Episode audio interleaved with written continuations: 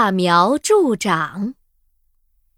植树节的时候，每个小朋友都在山坡上种下了自己的小树。转眼几个月过去了，小福的小树一点儿都没长高。可是旁边琪琪的小树却长高了很多。小树啊，小树，有什么好办法让你一下子就长高呢？小福盯着小树想呀想，终于想出一个好办法。他用手抓住小树的枝干，往上拔了拔。咦，小树好像真的长高了一点。正当他准备再拔一把的时候，琪琪走了过来。小福，你在干什么呢？琪琪，我在帮小树长高呀。你看。我刚刚往上一拉，它就长高了。你这是在揠苗助长，这可没办法让小树长高，反而会使它枯萎。呀呀！哎呀，琪琪，我不是在压树苗，我是在把小树苗往上拔呢。你看。它明明就长高了，怎么会枯萎呢？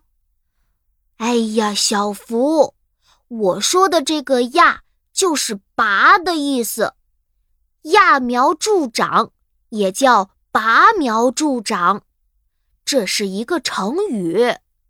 我给你讲个故事，你就明白了。古时候，宋国有个靠种田为生的农夫。这个农夫的性子特别急。这年春天，他刚种下禾苗，就希望这些禾苗能够快点长高。禾苗啊，禾苗，请你快点长高吧，快点成熟，这样我就有新鲜的大米吃了。农夫每天都站在田边。东瞧瞧，西瞧瞧，盼望着自家的禾苗长高些，可就是不去帮禾苗除除草、施施肥。田里的水干涸了，别的农夫会辛勤地去把河里的水引过来，可是这个农夫呢，就只是站在田边看看天，看看地。过几天就下雨了，用不着引水。过了几天，农夫来到田里一看，禾苗没有长高，杂草却长了不少。邻居看到了，就劝他说：“你田里的杂草都快比禾苗高了，快去除除杂草吧。”农夫不以为然。充满信心地说：“用不着除草，等过几天禾苗长起来，自然会比杂草高。”又过了几天，农夫又来到田里，看到那些禾苗还是那么小，甚至还有点枯黄。邻居又对他说：“该给禾苗施施肥了。”这样禾苗才能长得好一些。农夫却依旧不理会。我的禾苗用不着施肥也会长高的。过几天，再过几天，一定会长高的。可是，过了一天、两天、三天，过了好多好多天。农夫田里的禾苗却一点儿也没有长高，他站在田边焦急地转来转去。不行啊，不行啊！嗯，我得想个办法帮他们长高。农夫回到家找儿子商量：我们地里的禾苗怎么长得那么慢？